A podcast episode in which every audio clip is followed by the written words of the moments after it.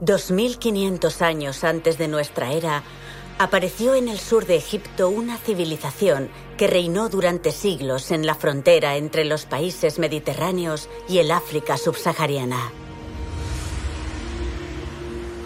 Su historia ha permanecido a la sombra del gran Egipto faraónico que durante mucho tiempo ha atraído toda la atención. Solo unos pocos textos bíblicos mencionan esas antiguas ciudades perdidas.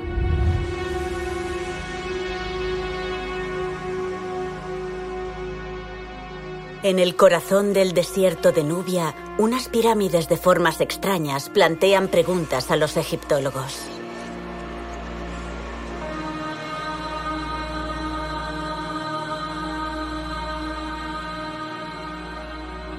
Unos elementos naturales convertidos en templos a cielo abierto plantean interrogantes.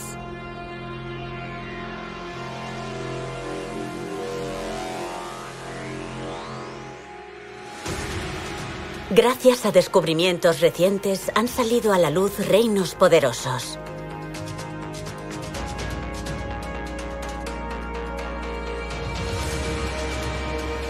Y se ha redescubierto la historia de los reyes conquistadores. Los antiguos egipcios los llamaban kushitas. ¿Cómo lograron los kushitas hacerse con el poder y crear la vigésimo quinta dinastía que reinó sobre dos territorios, Egipto y el reino de Kush?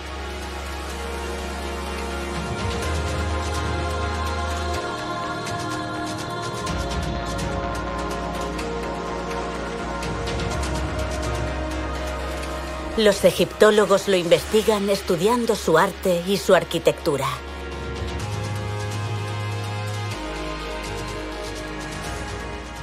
¿Es 15 años posterior? Aquí podemos ver la cabeza. El brazo que intenta pararlo. Esta es la pierna. Voy a fotografiarlo porque es perfecto.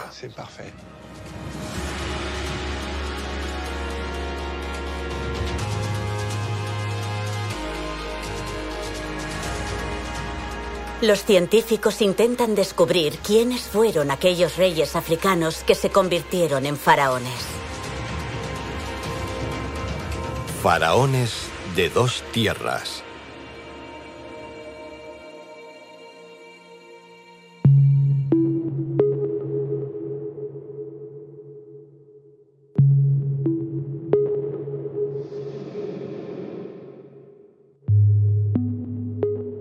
Son poderes divinos.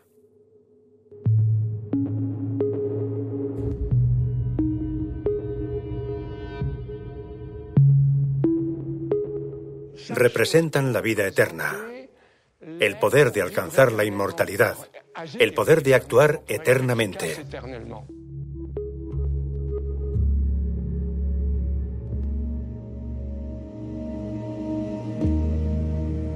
Por primera vez, las obras maestras más importantes de la quinta dinastía kushita se reúnen en el Museo del Louvre.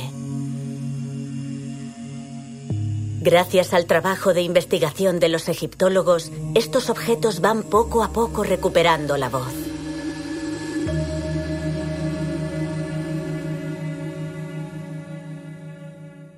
¿Qué procede del reino de Kush y qué procede de Egipto? Un objeto como este resulta muy útil para obtener información. El disco solar con estas dos cobras que protegen a la divinidad, que protegen al mundo y que llevan las coronas del Alto y el Bajo Egipto, es típico de la vigésimo quinta dinastía. Es prácticamente la firma de la vigésimo quinta dinastía. El resto de los objetos podrían perfectamente ser egipcios. Durante siglos, la historia de los reyes kushitas de la vigésimo quinta dinastía ha sido un misterio, porque su cuna está en una tierra lejana e inaccesible. Hubo que esperar hasta finales del siglo XVIII para que se pudiera abrir un camino hacia esas lejanas tierras.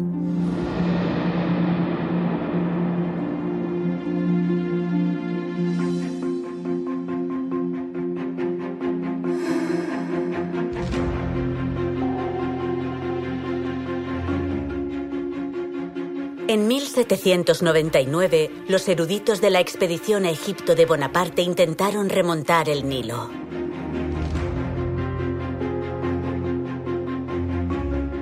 Pero las rocas y los rápidos de la primera catarata les impidieron avanzar.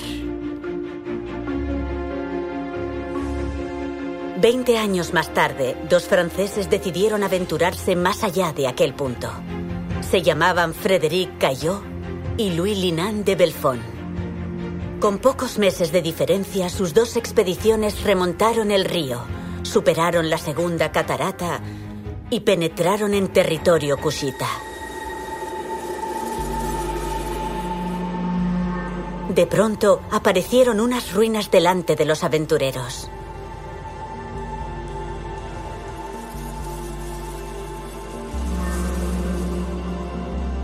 Todavía no sabían que estaban ante las antiguas ciudades de Naga y Meroe.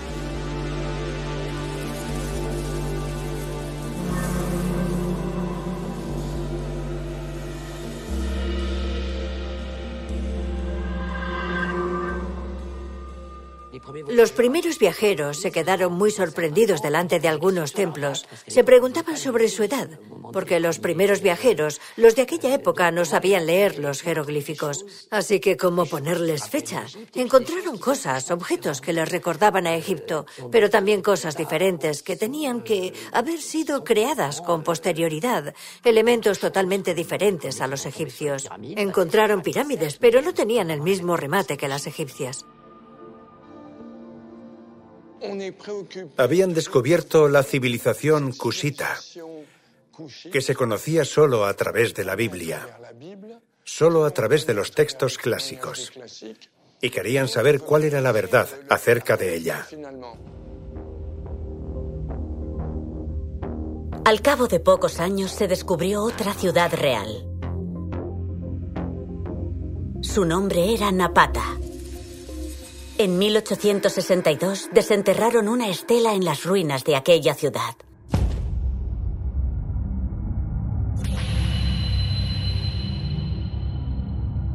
Ese objeto que se conserva en el Museo de El Cairo proporciona una información esencial, toda una revelación sobre la historia de la quinta dinastía. Esta piedra de granito nos ofrece un texto grabado en el siglo VIII antes Un relato que conmocionó al mundo académico. La estela estaba cubierta de jeroglíficos que, una vez traducidos, ofrecían una información muy importante sobre el reino de Kush. El francés Auguste de Mariette estudió la estela. En 1822, Champollion resolvió el secreto de los jeroglíficos y Mariette pudo leer aquel gran relato. El egiptólogo confirmó lo impensable. El gran Egipto faraónico, aquel que creíamos invencible, había sido conquistado por reyes llegados del sur, los cushitas. Fue el primero en estudiar y comprender, y el primero en abrir una página sorprendente de la historia. Una página totalmente nueva que nunca habíamos imaginado. Se trata de algo muy importante, no es un hecho histórico banal. Egipto, que era la gran potencia de la antigüedad en aquella región, había sido conquistado. Era algo que Mariette quería dar a conocer. En aquella época, Europa estaba fascinada con Egipto. En todos los museos de las grandes capitales se reunían multitudes para admirar sarcófagos y momias. Auguste de Mariette soñaba con dar a conocer su descubrimiento al gran público. En 1870 se le presentó una ocasión única. Verdi, el gran compositor italiano, le encargó el libreto para una ópera. Mariette fabuló la historia de una mujer, Aida, una princesa kushita capturada por el faraón de Egipto.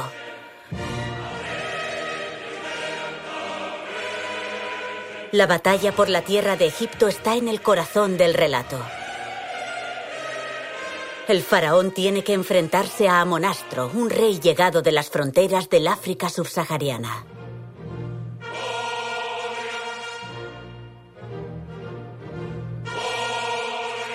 Es interesante que aparezcan ciertos detalles en el guion preliminar de Mariette que se conserva en la Ópera de París y que no estaba destinado a ser el libreto definitivo. En él aparecen ya todos los términos. La capital se llamaba Napata, se habla de los Kush, se utiliza la palabra Kush. Amonastro es un nombre inspirado en un nombre real,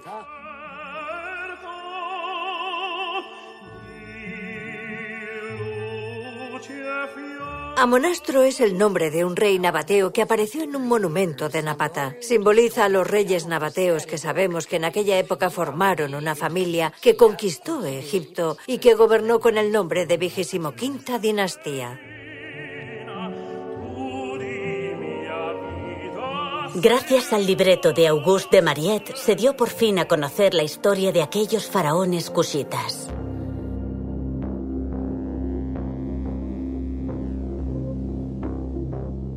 En la estela que el egiptólogo había estudiado se relataban todas las etapas de la conquista. Ya que el texto era el relato que hacía de sus victorias un rey kushita. Su nombre era Pianji. Fue quien en el siglo VIII a.C. se lanzó a la conquista de Egipto, por aquel entonces sumido en el caos.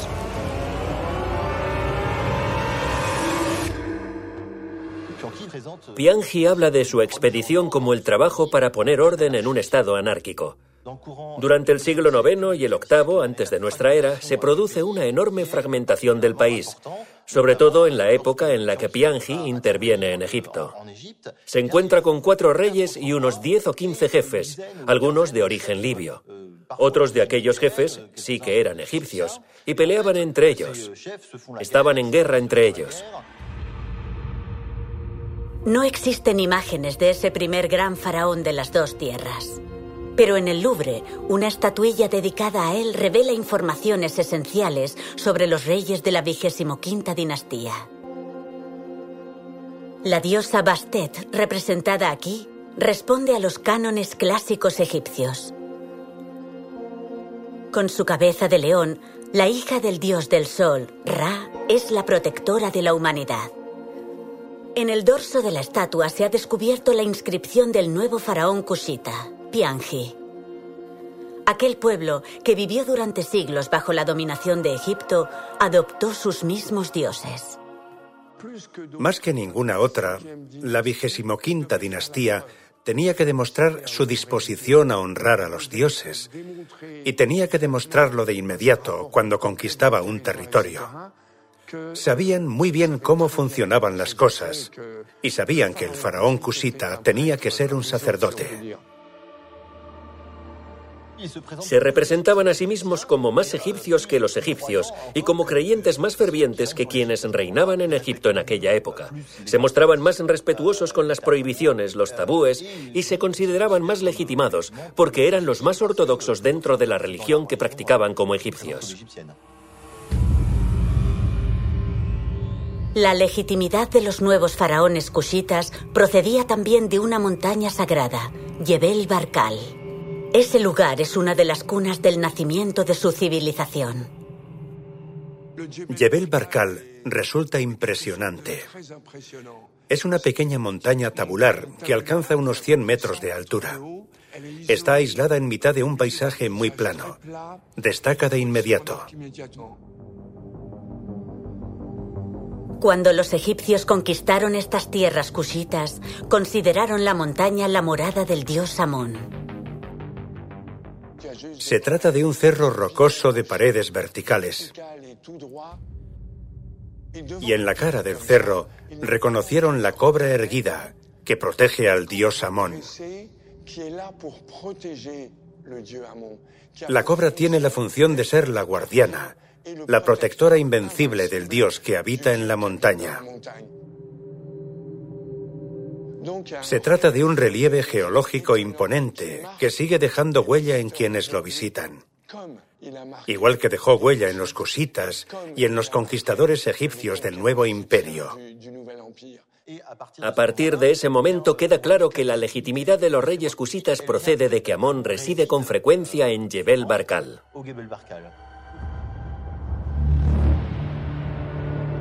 Yebel Barkal es la base del poder de los conquistadores cushitas. porque Piangi y luego sus sucesores, incluido su hijo Taarko, convirtieron este lugar sagrado en el instrumento de su legitimidad. Taarko escribió su nombre en la piedra de la cima de este cerro rocoso.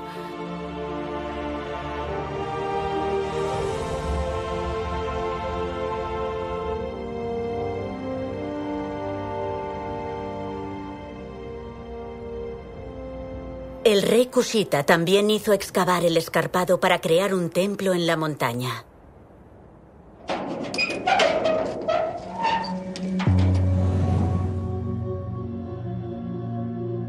En la actualidad se pueden seguir viendo allí bajo relieves de gran belleza.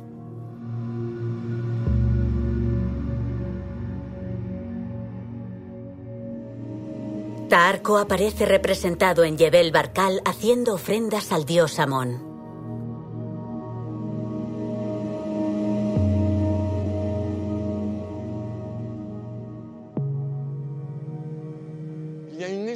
Los cusitas necesitaban ajustarse a la ortodoxia, porque necesitaban que el mundo divino funcionara. Sencillamente porque a lo largo de un milenio habían heredado de los egipcios los dioses que a partir de aquel momento eran los suyos. De pronto, para que el culto funcionara, no había otro camino que ajustarse a los rituales, ajustarse a la ortodoxia de los ritos.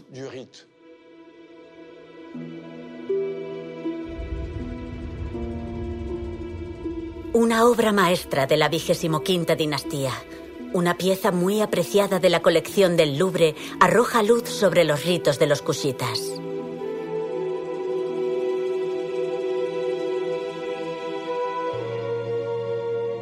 Esta estatua, de la que se desconoce su origen, representa al gran faraón Taarco frente al dios halcón Emen.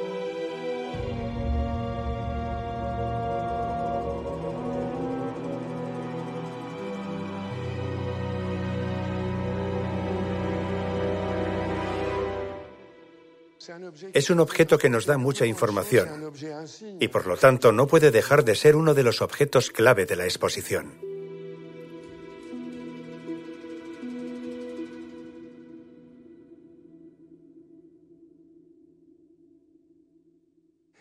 Es el objeto insignia de la colección del Museo del Louvre. Es como si fuera un jeroglífico. Además, nos sumerge por completo en el espíritu de aquella época.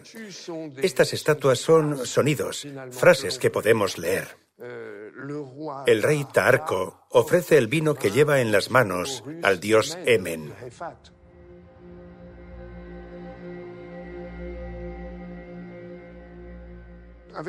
En un objeto como este podemos ver de qué forma un soberano como Taarco, venido del sur, demostraba que era capaz de honrar a todos los dioses egipcios.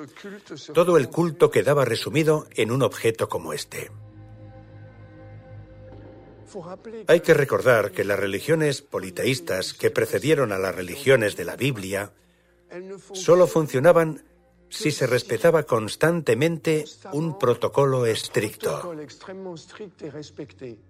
Porque los dioses eran los garantes del mundo. Y cualquier cosa que pudiera entorpecer la acción de los dioses para proteger al mundo debía ser eliminada.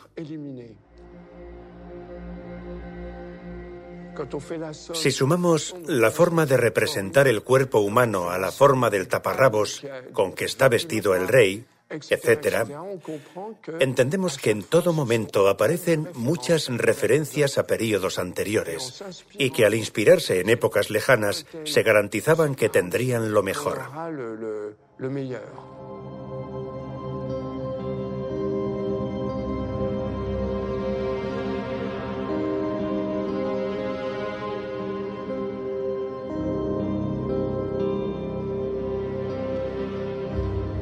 Los cusitas querían también poner su sello en una ciudad que se encontraba en medio de la maquinaria divina. Tebas.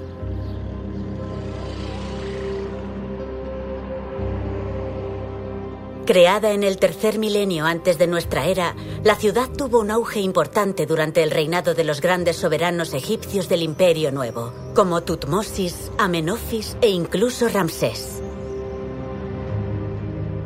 Tebas es la ciudad de un dios muy poderoso, Amón. Durante siglos, los faraones egipcios levantaron aquí templos dedicados a este dios, como el de Luxor. y sobre todo Karnak.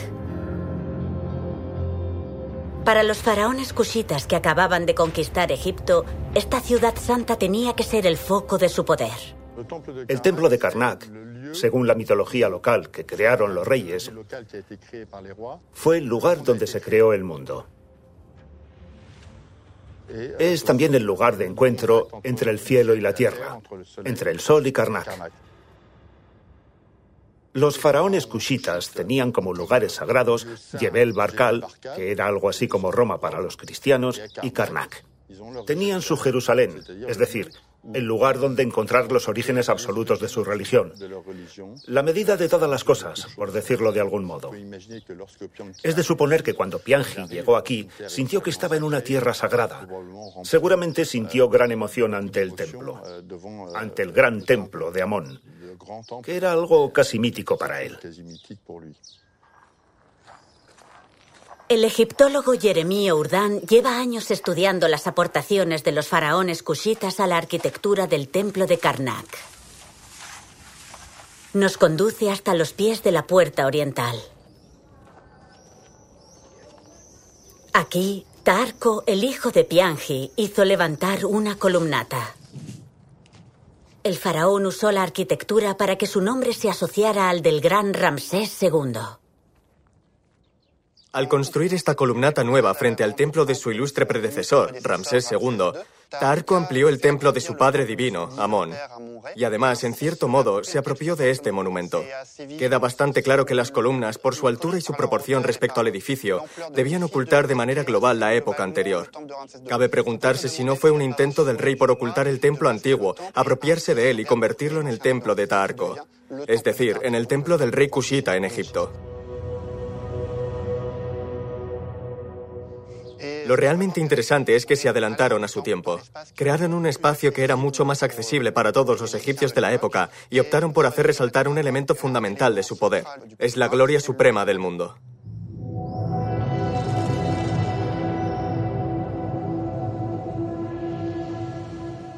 Es la pieza central de la legitimación del papel del rey Kushita en Egipto. Al otro lado del Nilo, en la orilla oeste, un edificio da testimonio de otra estrategia usada por Taarco para asegurarse su dominio sobre la ciudad santa. Se trata de la tumba del hombre fuerte de Tebas, Montuenjat. Aquel egipcio fue un aliado muy valioso de Taarco, el Kushita.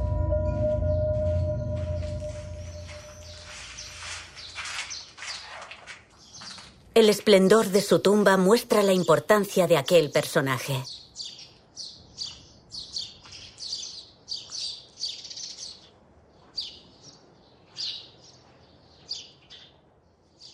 Motuenjat era el hombre más poderoso de la región de Tebas durante el final del periodo Kushita.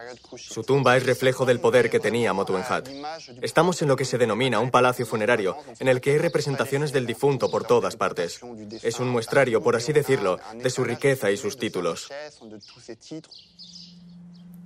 Tarco convirtió en aliado a este poderoso hombre mediante un método muy conocido, el matrimonio. Por su historia, por su riqueza, la región de Tebas es prácticamente un principado. Es algo que se ve muy bien durante el último milenio antes de Cristo.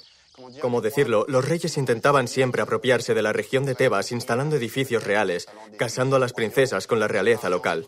Eso fue justamente lo que pasó con Motuenjat. Sabemos que Motuenjat se casó con una princesa de la familia real cusita. Hay certeza de que algunos personajes de la alta sociedad tebana, personas del clero de Amón, gobernadores locales, tenían esposas o madres de origen cusita. Esa era la forma que tenía de hacerse un hueco el poder cusita.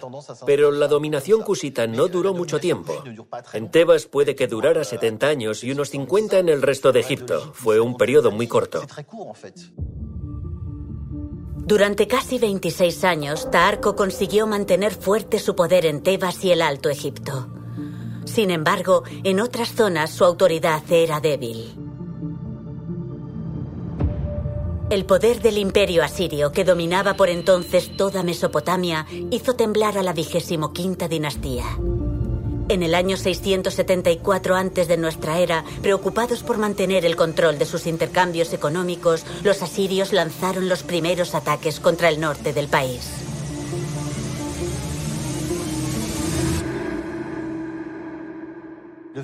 El hecho de que los cusitas se dedicaran a incitar rebeliones de las ciudades de Levante contra el imperio asirio empujó a los asirios, según sus palabras, a extirpar una capa de Egipto. Es decir, querían expulsar a los cusitas de Egipto. Se dieron cuenta de que era el reino de Cus el que les daba problemas, así que lanzaron expediciones en 674, en 671 y en años posteriores, que al principio fueron un fracaso, pero que al final triunfaron con la conquista de Memphis. Y Taarco vio desaparecer su tesoro. Los asirios se llevaron no solo el tesoro, sino también a sus hijos y a una parte del harén. Fue un golpe muy duro, y aunque volvió a intentar imponer su autoridad sobre Egipto, su poder no volvió a ser el mismo. A partir de aquel momento, el poder de los cusitas entró en una fase de decadencia. Los vestigios encontrados en lo que actualmente es Sudán cuentan cómo continuó la historia. Nos hablan de un faraón derrotado en Memphis que no tuvo más remedio que abandonar Egipto y replegarse al reino de Kush.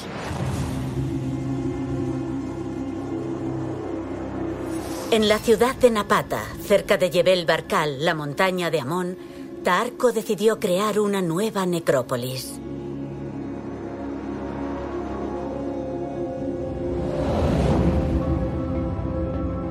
Hizo levantar la mayor pirámide construida hasta entonces en el reino de Kush.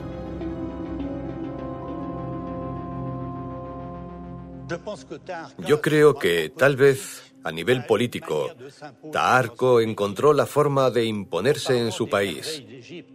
Y considerando las maravillas que había en Egipto, es lógico que para algo tan importante como su tumba, decidiera crear una pirámide, imitando así a los grandes soberanos egipcios. Lo que está claro es que existe el deseo de crear algo nuevo partiendo de lo antiguo con la arquitectura de esta pirámide. Porque a diferencia de las pequeñas pirámides de Piangi, del que era sucesor, la pirámide de Taarco es de gran tamaño. Además, en el diseño interior de la pirámide, que originalmente estaba formado por una sola cámara, se crea una cámara funeraria a imitación de la tumba de Osiris algo que parece indicar la influencia de las élites intelectuales y religiosas de Tebas.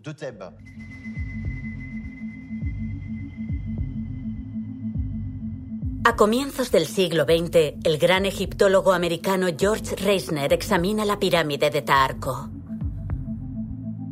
Lo que descubre resulta sorprendente. Se desenterraron miles de objetos funerarios, incluida una colección inmensa de Useptis. Tres de aquellas estatuillas descubiertas en la tumba del faraón acaban de llegar al Louvre. El Museo Británico las ha prestado por unos meses. Según la tradición egipcia, estas estatuas funerarias que acompañan al difunto serán sus sirvientes en el otro mundo. Los suseptis de los reyes de Napata son muy hermosos y muy especiales. Hay 365 useptis, uno por día, para responder cuando se les llama. Usep es un término que significa responder en egipcio antiguo. Responderían al ser llamados para trabajar para el difunto en el más allá, en los campos de Lalu, o los campos elíseos, si preferimos llamarlos así. Se trata de estatuillas con forma de momia del soberano muerto y embalsamado. En las manos pueden tener un cetro, como en este caso, o herramientas agrícolas, azadas, por ejemplo, como en el caso de estos dos susceptis. Estas herramientas agrícolas encajan exactamente en la tradición de los susceptis faraónicos, que están preparados para trabajar en el más allá. Taarko retomó para su tumba aquella tradición faraónica. Sin embargo, la organización de la cámara funeraria del soberano Kushita sigue planteando preguntas a los egiptólogos.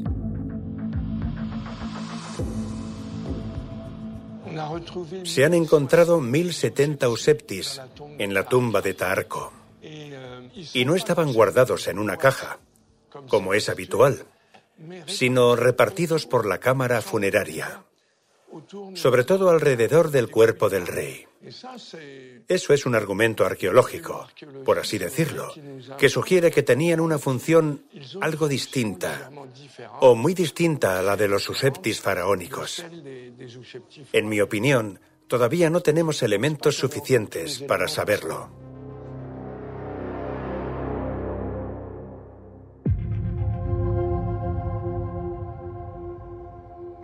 Con la muerte de Taarco se cerró la epopeya de los faraones de las dos tierras.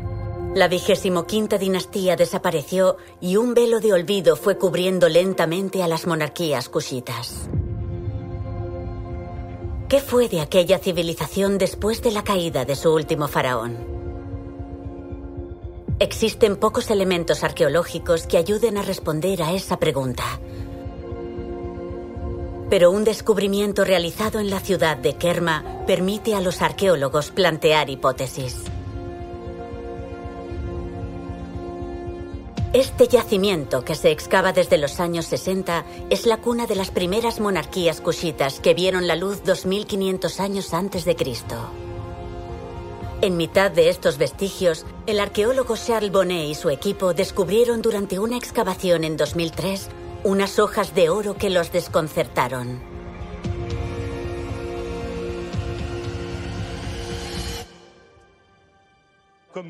Como un buen cazador de tesoros, seguí el rastro de las hojas de oro. Eran cada vez más numerosas y poco a poco se fue abriendo una especie de gran círculo, una fosa circular de tres metros de diámetro. Descendimos a la fosa y había todavía más hojas de oro. Y de pronto oímos un toc.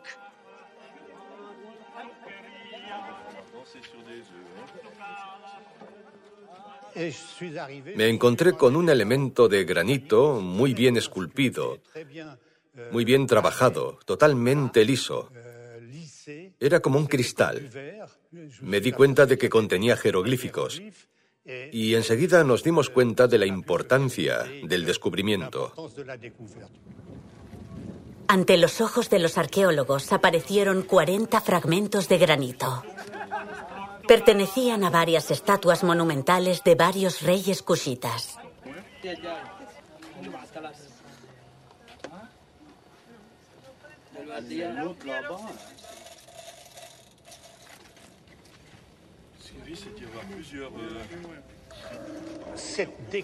Descubrimos las estatuas en un escondite inviolado, sin tocar. Era poco común y se notaba que no estaban colocadas de cualquier forma. En la zona baja había cabezas, las partes altas de las esculturas. En la zona media, los vientres y las zonas medias de las estatuas. Y en la parte superior, los pies y los zócalos, las bases de las estatuas. Estaba claro que significaba algo. No habían llenado las fosas de cualquier forma. Lo habían hecho de forma ordenada. Había intención de mostrar respeto hacia las estatuas. Y seguramente el deseo de que siguieran adorando a reyes pasados, incluso después de su destrucción. ¿Cómo explicar la destrucción de esas estatuas? Los arqueólogos relacionaron de inmediato el hallazgo con un gran acontecimiento militar que se relata en los textos egipcios. Después de la huida de Taarco, expulsado por los asirios, nuevos soberanos ocuparon el poder en Egipto. Dieron comienzo a la vigésimo sexta dinastía.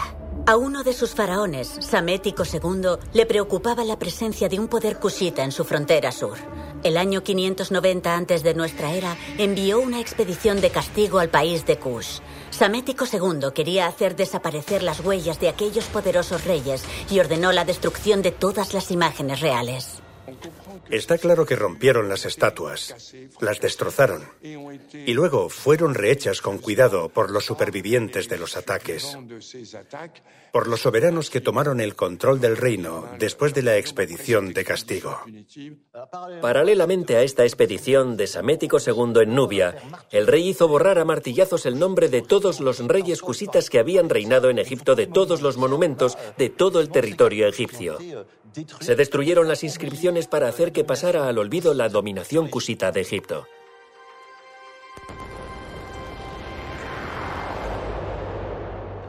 De esa forma, digamos que se intentó borrar a la vigésimo quinta dinastía, pero el borrado no fue completo porque de hecho conserva un número en la lista de las dinastías, lo que significa que el nombre de aquellos reyes se preservó en algunos archivos.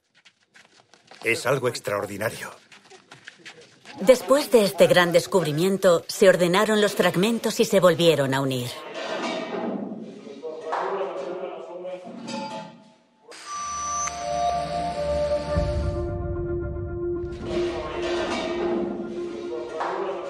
Se consiguieron formar con rapidez las estatuas de siete reyes. Algunos reinaron como faraones de las dos tierras, como Taarco y Tanutamani, pero otros, cuyo nombre aparece por primera vez, jamás reinaron en Egipto. Frágiles e imposibles de transportar, las estatuas no han podido salir de Sudán.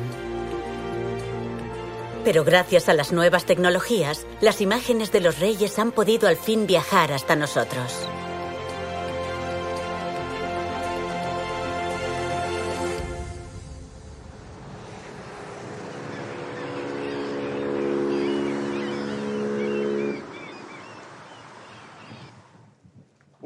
Habría sido tan arriesgado trasladarlas a París.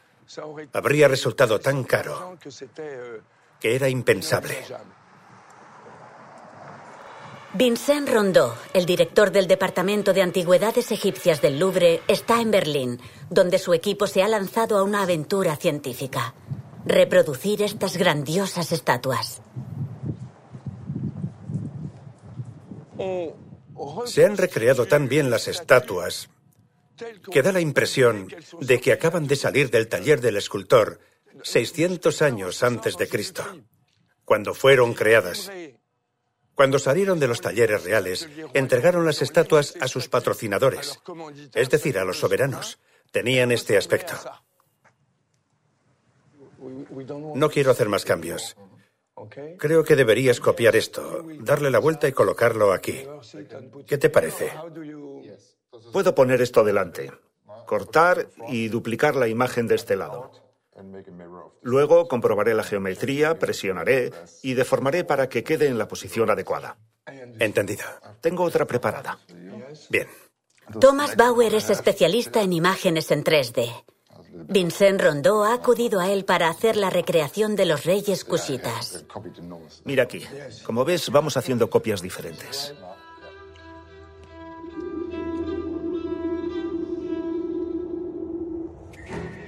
Gracias al trabajo de comparación entre las diferentes estatuas y la experiencia del egiptólogo, reaparece el rostro destrozado del faraón.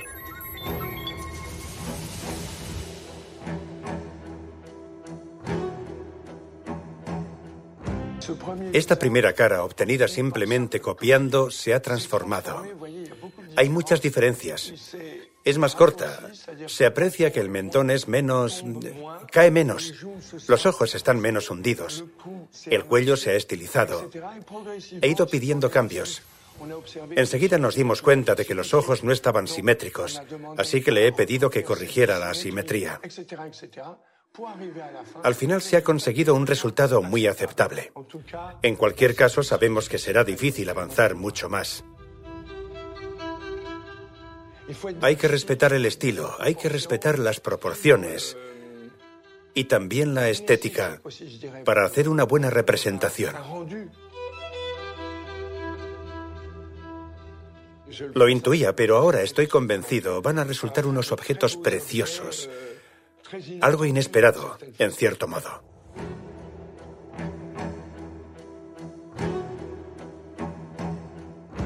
Es difícil tener una ocasión como esta, poder conseguir un conjunto tan coherente. Cada estatua contesta a la otra, por así decirlo. Hay una zona de diálogo, que primero fue arqueológica y ahora es también de historia del arte, del estudio de los ritos. El diálogo se ha construido poco a poco, un diálogo entre las estatuas y entre ellas y nosotros. Es apasionante.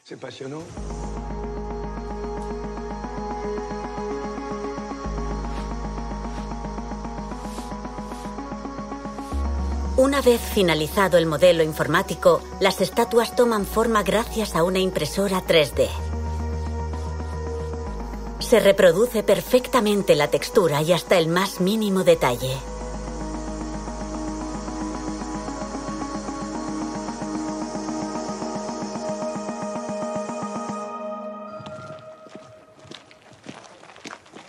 Al cabo de meses de investigación y trabajo para Vincent Rondeau y su equipo, hoy es un día importante. Esta mañana van a conocer la séptima estatua de los reyes cushitas que acaba de salir de la impresora 3D.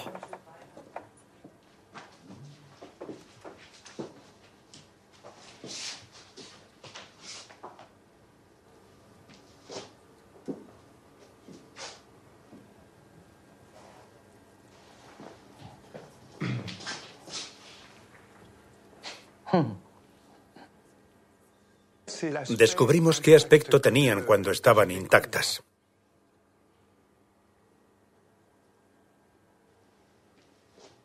Las originales son, digamos, objetos arqueológicos que están fragmentados, mientras que estas son estatuas intactas. Resulta algo inquietante.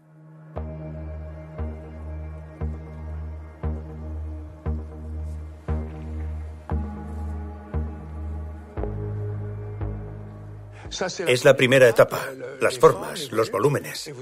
Luego las veremos renacer con el baño de oro y la pintura. Porque en el caso de los reyes la corona estaba pintada, no era dorada. Así que ahora tenemos que trabajar con Annette sobre el tipo de pintura que se va a aplicar a la corona.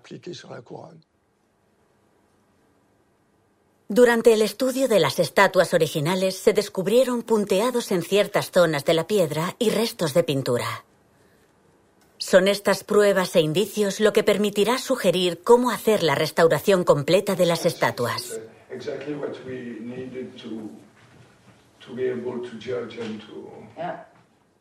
Nos limitamos a hacer aquello que se ha podido demostrar.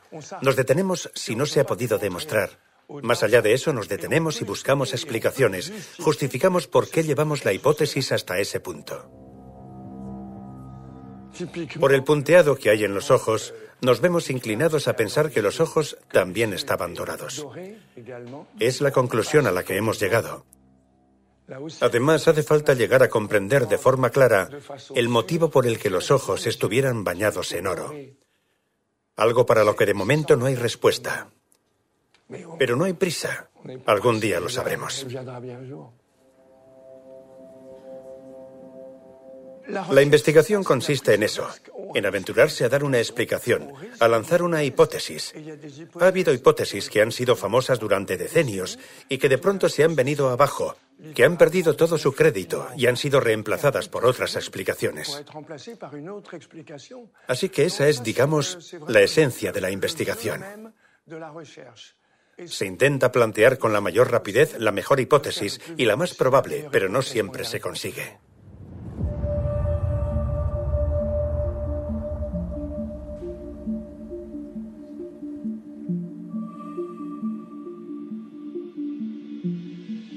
Algunos meses después, en las galerías del Louvre, las cajas que contienen las siete estatuas han llegado de Berlín.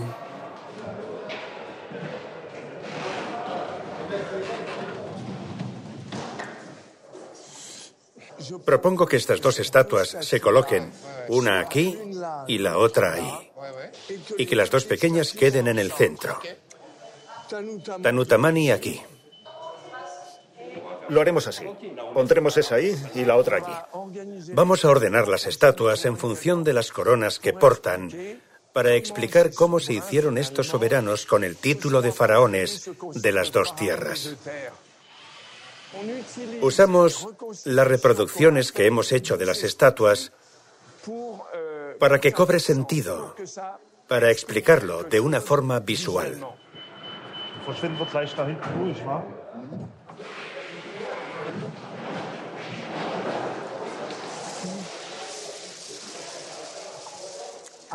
Aquí está.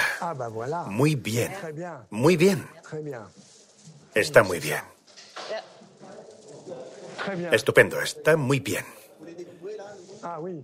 Veo por fin el nuevo color que Annette, siguiendo las indicaciones que di cuando estaba en Berlín, ha aplicado a la corona. La primera versión no quedaba muy bien, pero esta queda muy bien. Sí, sí. Muy bien, Annette, de verdad. Gracias. Es un color que se ha mantenido a lo largo de toda la historia de Egipto. La corona roja pertenece al Bajo Egipto y la blanca al Alto Egipto. Es algo que va unido fundamentalmente al concepto de faraón. Las coronas eran como magos. Las coronas son divinidades que protegían al soberano. Son elementos muy importantes que no podíamos pasar por alto. Este rey llamado Senkamanisken era hijo de Taarko. Se convirtió en faraón mucho después de la caída de la vigésimo dinastía, así que nunca reinó sobre las dos tierras.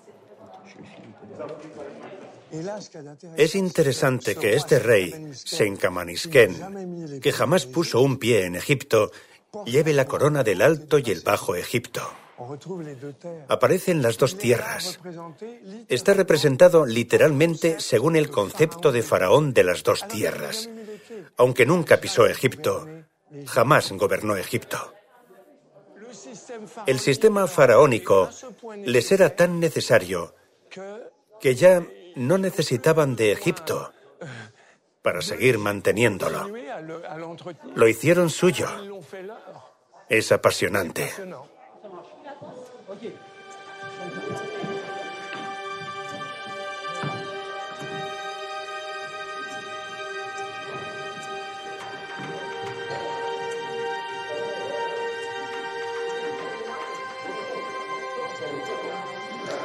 Muy bien. Senkamanisken. Tanutamani. Estas imágenes, al igual que los jeroglíficos, nos transmiten discursos que debemos descifrar. Es el caso del rey Anlamani y su particular corona. Es mi preferido porque lleva cuernos. El carnero hemos ido entendiendo poco a poco que es el animal gracias al cual llega el agua. Y hemos comprendido que aparecen ahí para indicar que el rey ha recibido de Amón el poder para ordenar la crecida, de ordenar la llegada del agua y con ella el bienestar de la gente. Esa es la explicación de la extraña presencia de cuernos de carnero en las orejas.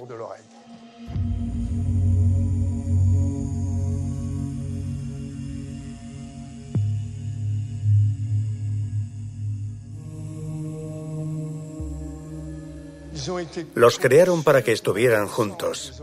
Los encontramos juntos. Probablemente servían para rendir culto a los soberanos pasados. La historia de la civilización kushita continuó escribiéndose. Porque después del fin de la dinastía de los reyes de Napata se abrió un capítulo nuevo. El poder faraónico se desplazó a otra ciudad, Meroe.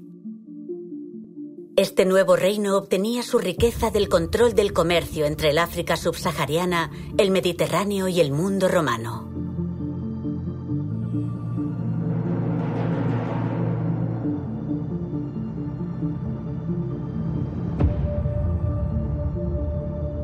En Meroe nacieron nuevas formas arquitectónicas.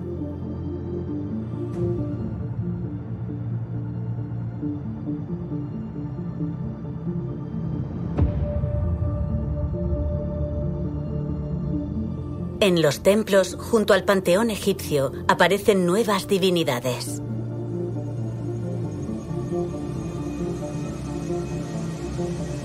Como Apedemac, el rey león, un dios universal y violento.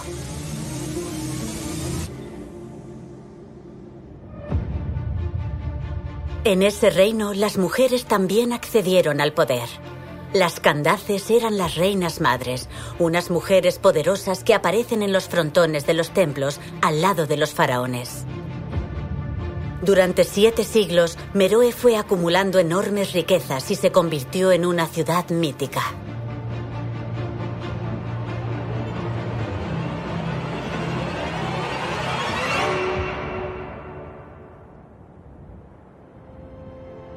Con la caída de la última dinastía en el siglo IV de nuestra era, la civilización kushita se extingue y cae en el olvido.